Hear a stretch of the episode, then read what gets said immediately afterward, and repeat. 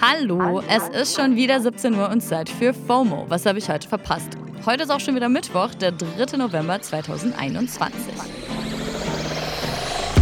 Grüße und gute Besserung gehen raus an meinen Kollegen Pablo, der diese Woche ja eigentlich hostet. Der hat sich wie alle gerade mies erkältet und deswegen springe ich heute mal sponti ein. Mein Name ist Dana Sarin und heute geht es um das Ende der Bikini-Pflicht, das Ende vom Reiten, Netflix-News und ein neues Gesicht bei Instagram. Das ist die altbekannte Werbetrommel. Jetzt kommt eine kurze Unterbrechung. Hey Hakan, wie stellst du dir eigentlich deine Rente so vor? Oh, also erstmal gottlos ausschlafen, dann Cappuccino machen an der Siebträgermaschine, mit dem Cappuccino dann zum Fenster, Fenster aufmachen, in den Garten gucken, Kaffee genießen beim Ausblick auf die reifen Tomaten, dann mache ich einen Spaziergang durch meinen Garten, guck so, wie alles schön gereift ist, dann gehe ich in den Jacuzzi, mache mir schönen Champagner auf. Ja, also irgendwie so. Boah, das klingt auf jeden Fall traumhaft. Aber Jacuzzi, Champagner, wie willst du dir das alles leisten können? Äh.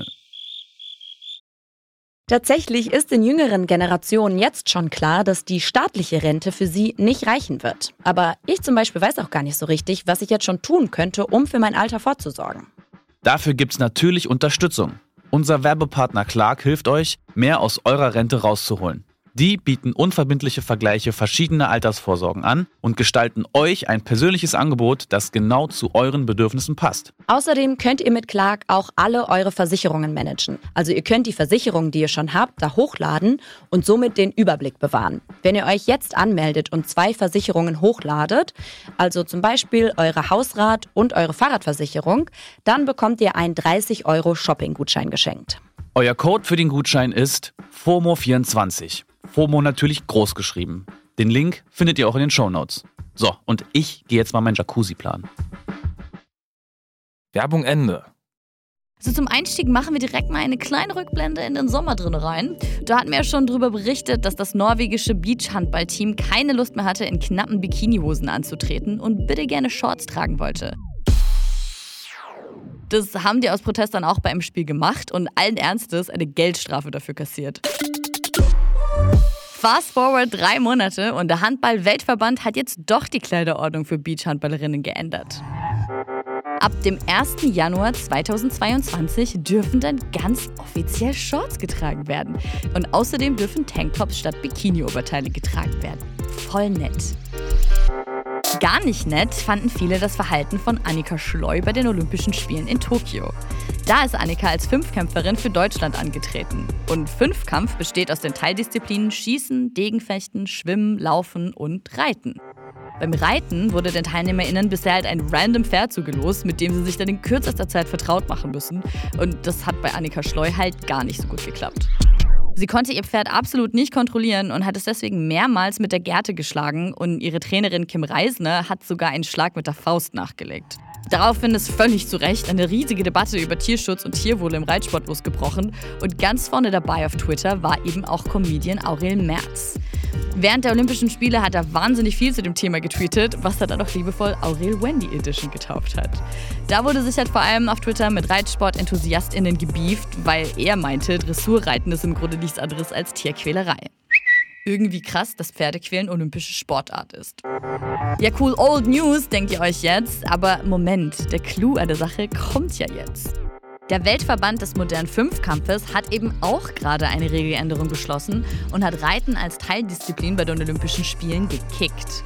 Stattdessen wird jetzt Radsport aufgenommen.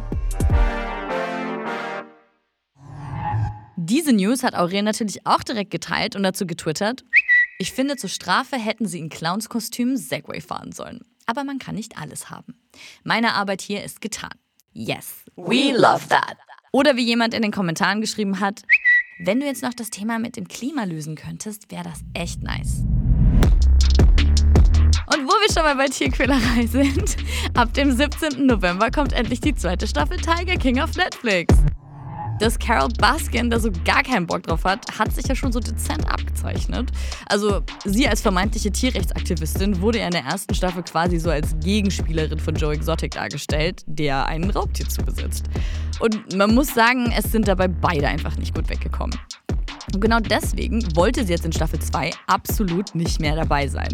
Also absolut nicht mehr.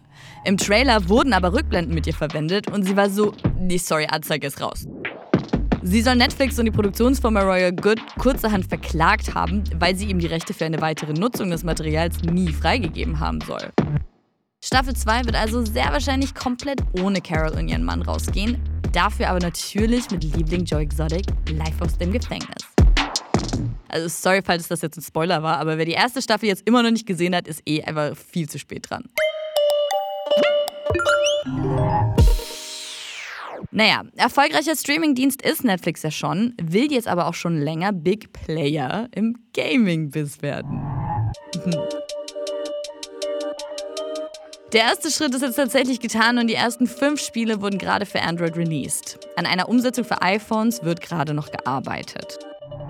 Google-AnhängerInnen aber werden die Games jetzt einfach mit der normalen Netflix-App angezeigt. Also es sind Mobile-Games fürs Handy halt. Und wer eh schon Netflix nutzt, muss auch nicht noch extra irgendwas kaufen oder freischalten. Weiß ja nicht, ob Jay-Z bisher irgendwie Probleme hatte, Instagram freizuschalten oder was da los war, aber behold, der King of Rap hat es im Jahre 2021 auch mal auf Instagram geschafft. Der Kanal hat auch direkt 1,7 Millionen AbonnentInnen, Stand heute Mittag, und folgt aber nur einem einzigen Channel. Natürlich seiner Queen Bee. Und mit diesen süßen Neuigkeiten entlasse ich euch auch schon in den Mittwochabend. Das war's für heute mit FOMO und wir hören uns morgen wieder hier auf Spotify. FOMO ist eine Produktion von Spotify Studios in Zusammenarbeit mit ACB Stories.